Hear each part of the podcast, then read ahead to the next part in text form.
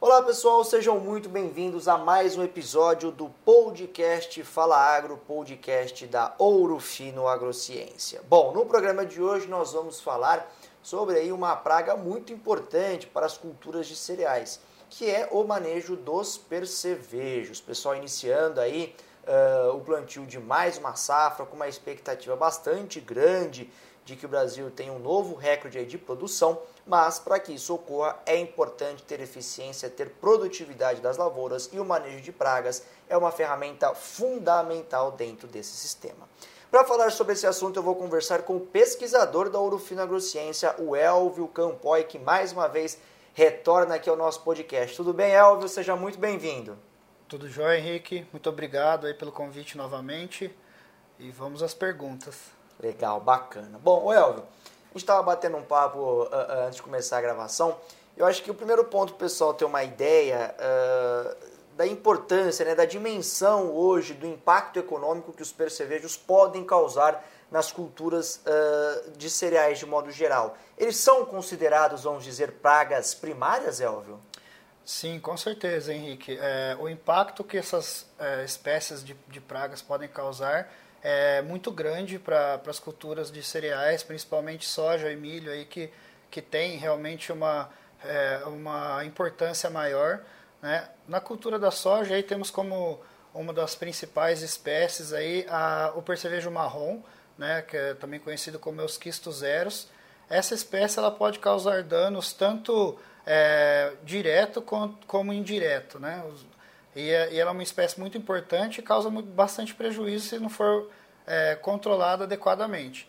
Na cultura do milho também temos uma outra espécie de muita importância, né, conhecida como percevejo barriga verde, né, ou Dichelopes melacanthus ou Dichelopes furcatus, dependendo da região né, onde se cultiva essa, essa cultura.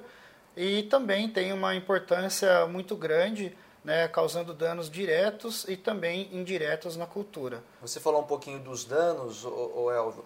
Uh, eu sei que não é uma receita de bolo, que isso vai variar de uma lavoura para outra, né, da, da, intensidade, da infestação do ataque desses insetos, mas dá para quantificar um pouco desse dano e falar um pouco para quem está nos ouvindo hoje uh, uh, qual o período do ciclo reprodutivo da cultura que esses uh, percevejos, vamos dizer assim, podem causar um impacto ainda maior nessas culturas que você falou, soja e milho. Na cultura da soja, né, para a gente iniciar aqui falando da, da espécie do, do, da espécie do percevejo marrom, né, ele tem uma maior importância no período reprodutivo, quando se iniciam a formação da, das vagens.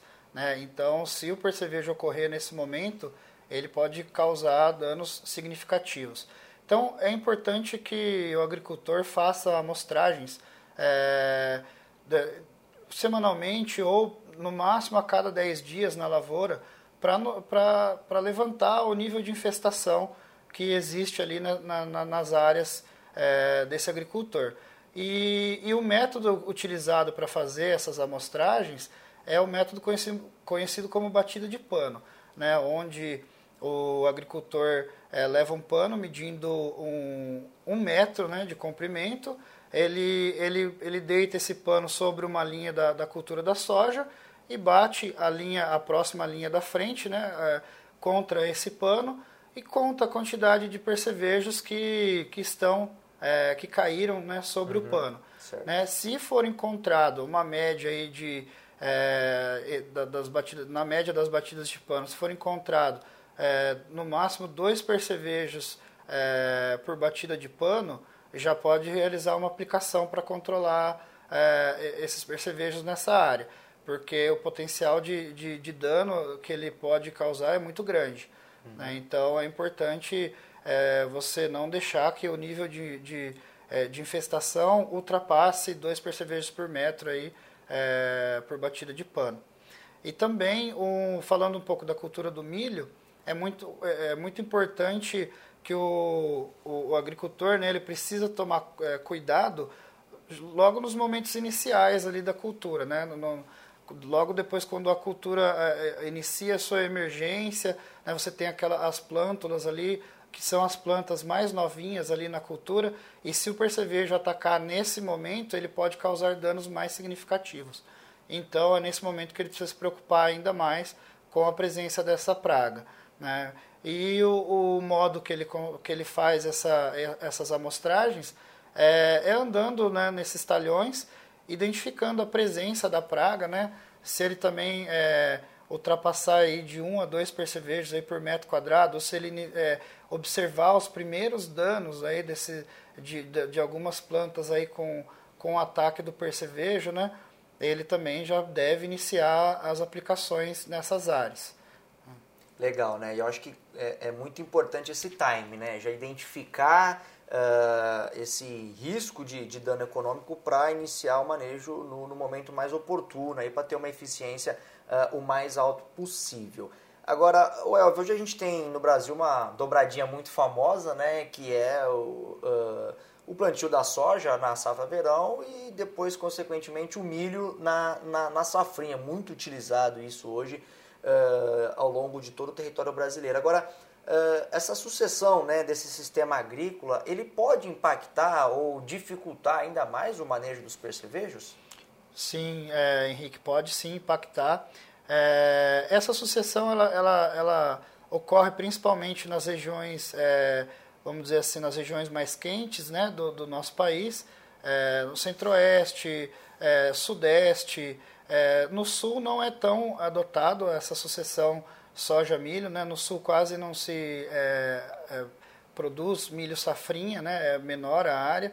Né? É, porém, nós devemos tomar cuidado né? quando, quando utilizamos esse sistema de, de, de, de plantio, aí, de cultivo, perdão, é, essa sucessão soja e milho, porque o percevejo, principalmente a espécie, o barriga verde, ele inicia a colonização no final do ciclo da soja. E após a colheita da soja é, e plantio né, e semeadura do milho, é, é possível que o percevejo que estava no, é, nessa soja aí no, de final de ciclo, ele migre todo para essa, essas áreas é, de, com milho, né, com milho de segunda safra. Então, e o potencial de dano dessa espécie, como eu disse, é muito alto, né? Ela pode causar é, realmente bastante é, um dano bastante significativo, né? Uma perda bastante significativa para a cultura. Então, eu, eu, eu aconselho, né? Eu recomendo que além de você fazer amostragens dentro dos talhões onde você plantou o milho, que você fique atento também para as áreas ao redor, né? Se você tem uma soja ali de final de ciclo, é, de repente ter atenção se essa, essa, se essa soja ela contém essa espécie de percevejo, né, o barriga verde principalmente, é, isso é muito importante, né, porque após a colheita o percevejo vai procurar outro local para se alimentar e muito provavelmente ele vai é, causar danos aí severos na, na, nessa cultura do milho recém-plantado. A migração, né, de uma cultura para outra. Né? Exatamente, né? exatamente. Isso é muito comum. Legal. Agora, Elvio, o, o, manejo químico é uma das principais, se não for a principal ferramenta de controle aí quando a gente fala em percevejos, né? O que, que você daria de recomendação de aplicação, pensando em tecnologia uh, e também momento do dia, por exemplo, pensando em temperatura, em condições edafoclimáticas, uh, para buscar uma, um controle mais eficiente desses insetos? Certo, a gente tem que se preocupar primeiro de tudo com a tecnologia da aplicação, né? Ter uma tecnologia da aplicação é, é, ela apropriada, né, para que você faça realmente uma boa, uma, uma boa aplicação, que você faça com que o seu produto atinja realmente o alvo, que são os percevejos no caso. Né? Então, para isso você precisa estar é, tá fazendo uma inspeção, né, é, periódica aí no, no, nos equipamentos de aplicação é, verificando as condições das pontas de aplicação e tudo mais. Você é, também deve se preocupar com, em fazer essas aplicações com, em condições de principalmente temperatura e umidade adequadas. Né? Uma temperatura alta faz com que a duração dessa gota ela diminua muito até que ela atinja o alvo. Então, se você faz uma aplicação no momento que é de temperatura um pouco mais amena, a, a chance de você obter sucesso aumenta. E também a umidade também ela, ela pode acelerar o processo aí de, de evaporação dessas gotas, né? então se ela estiver muito baixa. Um outro ponto é, é, é, em relação ao comportamento da praga. A praga nos, nos, horários mais quentes do dia, ela tende a se esconder na, na, na, nos estratos inferiores das, das plantas, né? Então, é, fica mais difícil de atingir essas pragas. Então, quando você também realiza essa aplicação nos momentos de temperaturas mais amenas, né, é, como por exemplo no início da manhã, no final da tarde ou até mesmo à noite, a chance de você obter sucesso nessa aplicação, aí no controle dessas espécies, aumenta bastante. Então, com certeza, a gente precisa se preocupar com esses detalhes para ter um bom manejo de pragas na, na, nas lavouras. Sem dúvida. Pequenos detalhes é, que fazem toda a diferença no resultado final é, do manejo do agricultor e, consequentemente, na rentabilidade também da sua lavoura e do seu negócio. Agora, a gente está falando de controle químico, Elvio, e qual ou quais são os principais grupos químicos e, e, modo de ação, e modos de ações mais indicado para o manejo dos percevejos, Elvio? Na verdade, no Brasil, nós temos é, poucas ferramentas, né? poucos é, modos de ação é, diferentes aí para adotar o manejo de, de, de percevejo, né? para adotar no manejo de percevejo. Né? Basicamente, é, a maior parte das aplicações que são realizadas é, são feitas com inseticidas do grupo dos organofosforados, né? Um exemplo deles é o acefato, né? Inseticidas dos grupos do, de piretroides, né? E também inseticidas dos grupos dos neonicotinoides. Então, basicamente, é, a maior parte das aplicações é, são apenas realizadas com apenas esses três grupos. Existe também um, um quarto grupo, né, que seriam os carbamatos, que também existem produtos registrados para o controle dessa praga mas ele, ele, tem uma, ele é, um, é um pouco menos utilizado do que essas três primeiras que eu citei. Mas também é uma ferramenta viável. A rotação desses mecanismos de ação pode uh, contribuir aí para evitar a seleção de espécies mais resistentes, Elvio? Com certeza. É, fazer, a, a, rotação é uma das táticas de manejo de resistência, né? rotação de modos de ação. E, e, e atualmente eu peço para que é, os agricultores que estão no, nos ouvindo que eles se atentem ao rótulo do produto, né, do, no, no, no galão do produto, existe uma, uma simbologia, existe um, um, uma numeração é, que, é, que diz respeito ao modo de ação desse, do produto que vocês estão utilizando.